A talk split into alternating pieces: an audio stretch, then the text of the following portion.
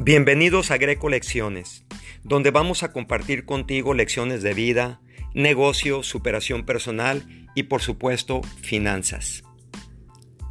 Esta lección se trata de los hábitos pequeños en nuestras vidas que no le ponemos atención, pero nos ayudan a lograr todo lo que queremos en nuestras vidas. ¿Sabías que el costo de tus malos hábitos te esperan en el futuro? Bueno, déjame explicarte por qué explicándote la magia de hábitos pequeños que hacen la diferencia. Cada uno de nosotros, sin darnos cuenta, hacemos cosas pequeñas que influyen en nuestras vidas de una manera positiva y negativa, pero no nos damos cuenta. Por ejemplo, nos lavamos los dientes todos los días, unos hacen ejercicios, otros no, unos comen saludablemente y otros no. Todo lo que hacemos lo hacemos sin pensar y estos se llaman hábitos y se forman a través de nuestras vidas. Entonces te comparto la magia de los hábitos pequeños. Los hábitos pequeños importan, pero no transforman tu vida de un día para otro. Si caminas cinco minutos no vas a ver una diferencia. Si meditas dos minutos, tampoco vas a ver una diferencia pero en ambas acciones inician el cambio que quieres. Los hábitos pequeños no te cambian inmediatamente lo que tú quieres lograr. Lo que sí te dicen es que si meditas tres minutos, en poco tiempo te va a gustar meditar. Si tú empiezas a caminar ocho minutos, no va a cambiar nada en tu vida. Pero si lo sigues haciendo, inicias el camino a ser caminador. Eso es lo que hacen los hábitos pequeños. Inician todo lo que tú deseas hacer. Ahora, por ejemplo, la meta no es escribir un libro. La meta es convertirte en un escritor. La meta no es correr un maratón. La meta es convertirte en un maratonista. Y los pequeños hábitos tienen la culpa de todo, sea bueno o sea malo. Lo que tienes y lo que no tienes. Así que tienes que adquirir esos hábitos pequeños. Y estos hábitos te motivan a que continúes haciendo lo que quieres todos los días. Por ejemplo, es como yo empecé a caminar 20 minutos y tenía una rutina y a la semana de haber empezado me pregunté, ¿cuánto tiempo más voy a hacer esta rutina? Bueno, 20 años después sigo con esa rutina. Y te pregunto, ¿tú qué rutina has hecho que la sigues haciendo que te está beneficiando? Bueno, cuando empiezas algo como una rutina, quieres que los primeros 3 a 5 minutos sean agradables, porque te motivan a continuar haciéndolo. Pero si es difícil o doloroso, no vas a continuar haciéndolo. Así es como conviertes un hábito al hacerlo. Un hábito es un comportamiento repetido suficientemente tiempo que se convierte en automático.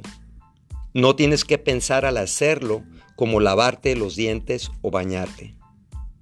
Para romper un hábito lo reemplazas con otro hábito. Por ejemplo, colocar el pan atrás del último cajón del refrigerador y así no estás tentado a comértelo porque sabes que es no bueno porque te sube el azúcar en la sangre. Otro es coloca el hilo dental a un lado del cepillo de dientes. Así no te vas a olvidar de usarlo. Ahora te quiero compartir la diferencia entre las metas y los sistemas. Las metas tienen cierto propósito, el sentido de servicio y la claridad, y son más fáciles de decirte y recordarte que si lo intentas, lo vas a lograr a través del tiempo.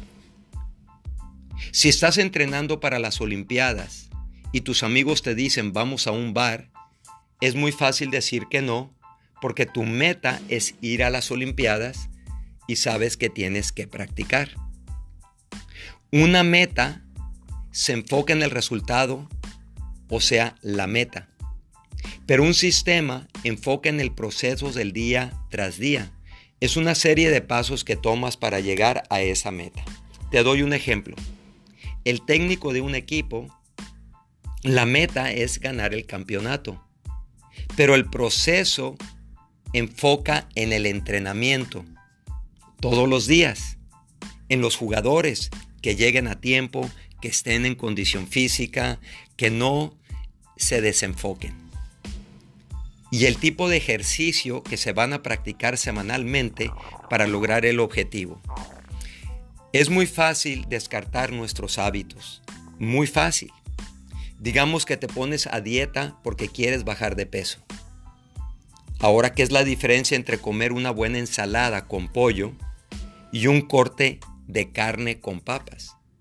Por supuesto vas a tener mejores resultados con la ensalada de pollo, pero obviamente te gusta más el corte de carne con las papas. Pero comiendo papas no te va a ayudar a lograr el objetivo. Ahora, existen dos tipos de hábitos, los buenos y los malos. Los hábitos malos son los que se forman fácilmente porque la recompensa es inmediata. Por ejemplo, si comes una empanada o una torta, que es muy sabroso, te gusta, pero no pasa nada. Pero es desfavorable a largo plazo. No vas a bajar de peso, no vas a tener la salud que tú quieres y vas a exceder de peso. Los buenos hábitos son lo contrario. Es ir al gimnasio es duro al principio y doloroso, pero no ves los resultados inmediatamente. Sin embargo, si te apegas a ellos durante seis meses o un año, la recompensa va a ser favorable a largo plazo. Para cambiar tus hábitos, necesitan ser obvios para que inicies. Deben de ser atractivos para que continúes. Debe de ser fácil al principio para tener el resultado. Y que te den una recompensa y por eso el hábito pequeño son buenos porque vas a recibir esa recompensa al final del tiempo que tú le das para lograrlos. Por ejemplo, si te encuentras en mala condición física y un amigo te dice, si te interesa sentirte bien, necesitas iniciar a hacer ejercicio. Al principio será difícil, pero en un mes o dos meses el beneficio te espera.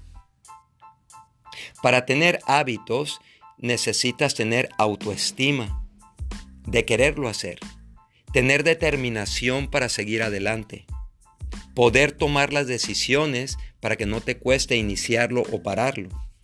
Y debes de darle dedicación para poder lograrla a largo plazo. Te doy un ejemplo. Si tu meta es querer comprar una casa, necesitas empezar a ahorrar hoy para tener el dinero es difícil al principio porque no crees que tienes el dinero, no te programaste y no crees que lo puedes lograr.